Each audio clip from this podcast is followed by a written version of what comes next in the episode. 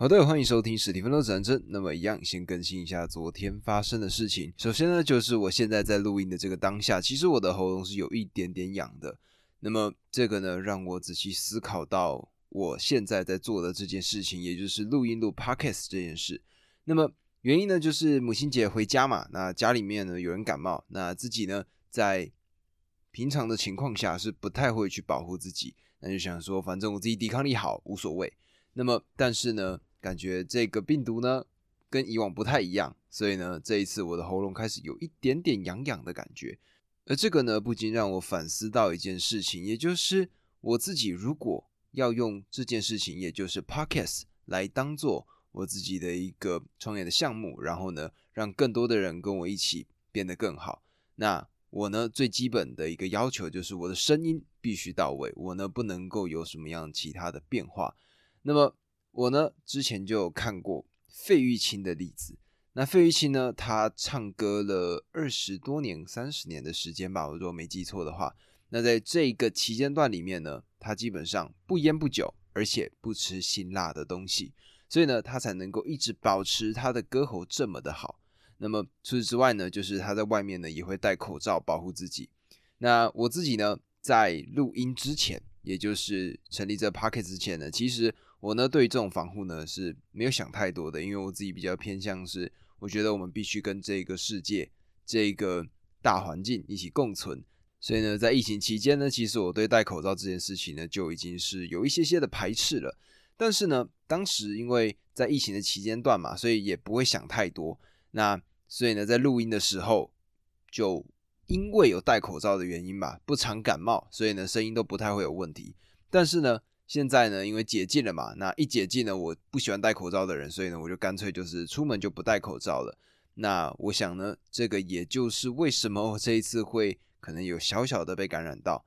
那么我自己的感受就是呢，或许我应该更加爱惜我自己的嗓子。那或许未来呢，我也应该会考虑到说，我应该要怎么样去保养我自己的喉咙，然后呢，录出更多好的单集给大家。那这个呢，算是我这几天的一个小小的反思，那分享给各位。那么今天呢，我们呢就要来讲的是为何家会伤人的全新的章节。昨天呢，我们讨论到的一个女孩子，她名字叫小云嘛。那她呢，因为从小缺乏安全感的原因，所以呢，她投入到了网络的世界中，成为了一个网络成瘾者。而如果没有听过这个单集的朋友，记得帮我先回去把前面那个单集听过，那你就会知道说。这个网络成瘾，它背后的原因跟不安全感有非常大的关联。那么今天要讲的东西比网络成瘾还要更加的恐怖，答案就是考试成瘾症。那么有些呢，如果说平常对于学业没有到太大的要求的人，可能就觉得说这种事情还好。但是呢，其实考试上瘾这种事情是很常见的。那举我自己的例子，我自己在国小、国中的阶段呢，因为我们学校有这个自由班的这个制度嘛。所以呢，当时呢，就有一些同学就会觉得说，哎，每天都应该要考试，那只要不考试呢，就会觉得浑身不舒服，那觉得说好像没有检测到自己的感觉。那我当时小时候不知道，现在呢，看了这一本书之后才发现说，哦，或许他们呢，真的就是一种考试成瘾症。那么作者呢，在书中他是用这样子的方式来比喻的：好的心理机制，我们呢是会趋利避害。糟糕的心理机制，我们呢会趋害避利。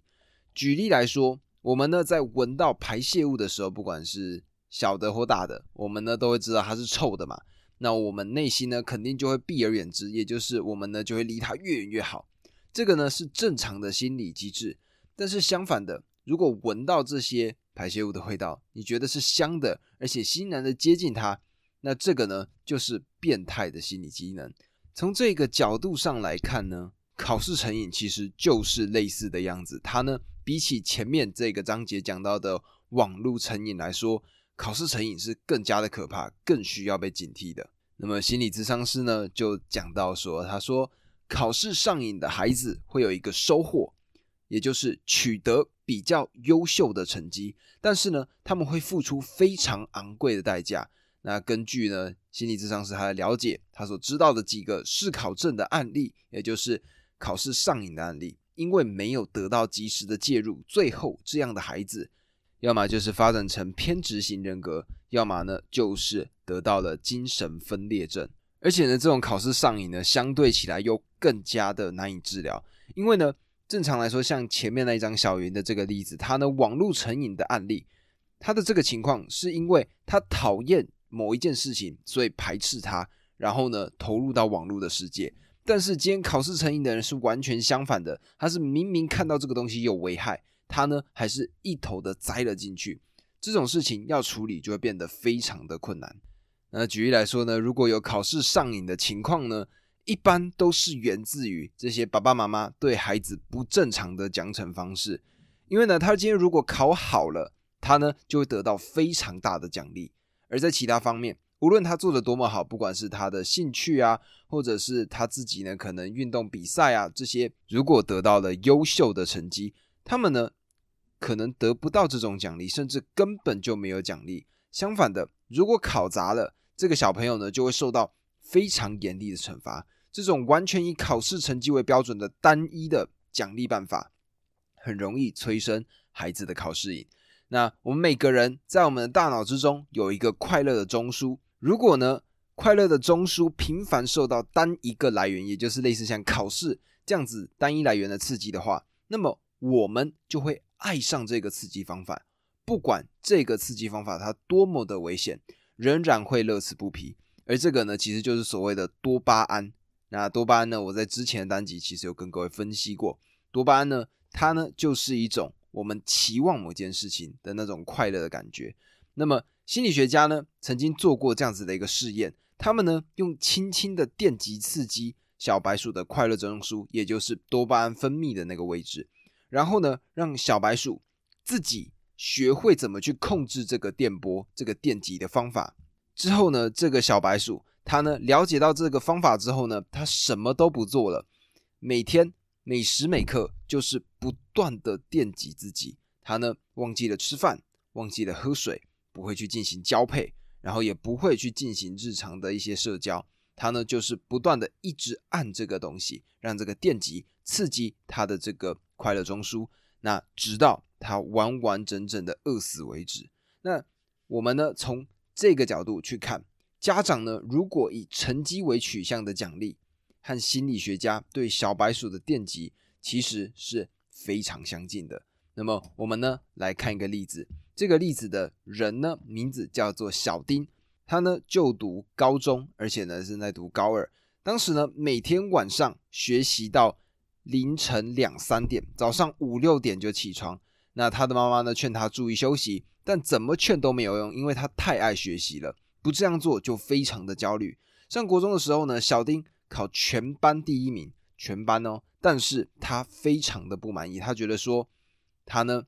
一定要考到全年级第一，全市第一名。国中学习紧张是应该的，所以小丁的妈妈呢没有太在意小孩子的做法。但是上了高一之后，小丁仍然如此拼命，甚至在暑假的期间，这个小丁呢，他呢还是一样每天都在读书，而且甚至呢早鸟先去把高一的知识学好，保证自己在新学校取得好成绩。他妈妈呢，当时就动了念头，想带小丁去看心理医生，但小丁的爸爸反对。他认为孩子学习没有什么不好，但是后来看着孩子日渐瘦弱的身体，还有过于亢奋的精神，小丁的妈妈呢就越来越担心自己的孩子身体会垮掉，于是呢不顾丈夫的反对，带儿子去找了心理医生。那么所有事情大家看到的是这个结果，那我们仔细来探究一下它的原因是什么。仔细深挖呢，之后就会发现说，小丁染上嗜考症其实不难理解，因为呢，在家里面，小丁什么事情都不用做，他唯一的任务就是取得好成绩。有了好的成绩，爸爸妈妈就会给他各式各样的奖励。而且呢，除此之外，其实小丁的家庭也是怎么讲，有一点难过的，因为呢，其实小丁的父母两个人关系其实不好，经常吵架，甚至呢闹过离婚，但是。只要小丁的成绩出现进步，那这两个爸爸妈妈呢，他们就会变得非常的开心，起码呢会有一段时间不吵架。相反的，如果小丁的成绩一直原地踏步，甚至出现了倒退，那爸爸妈妈的关系也会随之恶化。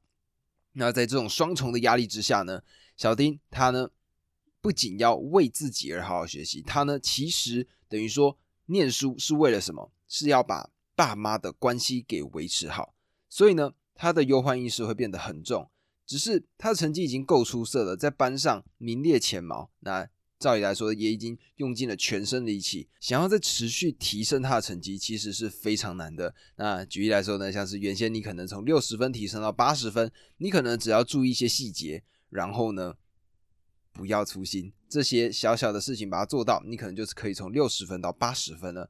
但是呢，如果说八十分到九十分，甚至九十五分到九十九分，哎，这样子的一个区间的时候呢，他要在意的东西就变得更多，你可能就要注意到更多的细节。那但是呢，小弟呢，他已经把所有能够做到的都做到了，但他还觉得不够。所以呢，对小丁来说，取得好成绩就意味着可以随心所欲的得到他想要的一切，并且好成绩还让他当了家庭的救世主。而这个呢，就是他的这个快乐中枢，也就是他多巴胺分泌的最重要的一个来源。而且呢，如果这个东西只是他单一、唯一的一个快乐来源的话，那如果哪一天这个信仰也崩解了的时候，那么这个思考症的孩子会出现非常严重的问题。那作者呢，他就提到了自己的经验，他呢在北京大学就学的期间呢。楼下住的是一个数学系的学生，其中一个同学呢，因为一门考试他没有及格，而得到了精神分裂症。那么他发病的时间呢是在深夜。当时这一个学生，这个数学系的学生，他呢等于说就是全身裸体，绕着宿舍的大楼跑，边跑边喊：“我是北大的，我是北大的。”那可以了解到的就是，他之所以会发疯，是因为他最大的精神支柱，也就是得到好成绩之后被认可这件事情，完全崩塌了。那这边要注意的一件事情呢，就是所谓什么是学习上瘾，另外一个是考试上瘾。那首先先讲一下学习上瘾。学习上瘾呢，其实最重要的是享受知识带来的快乐。他呢喜欢的是在学习的这个过程。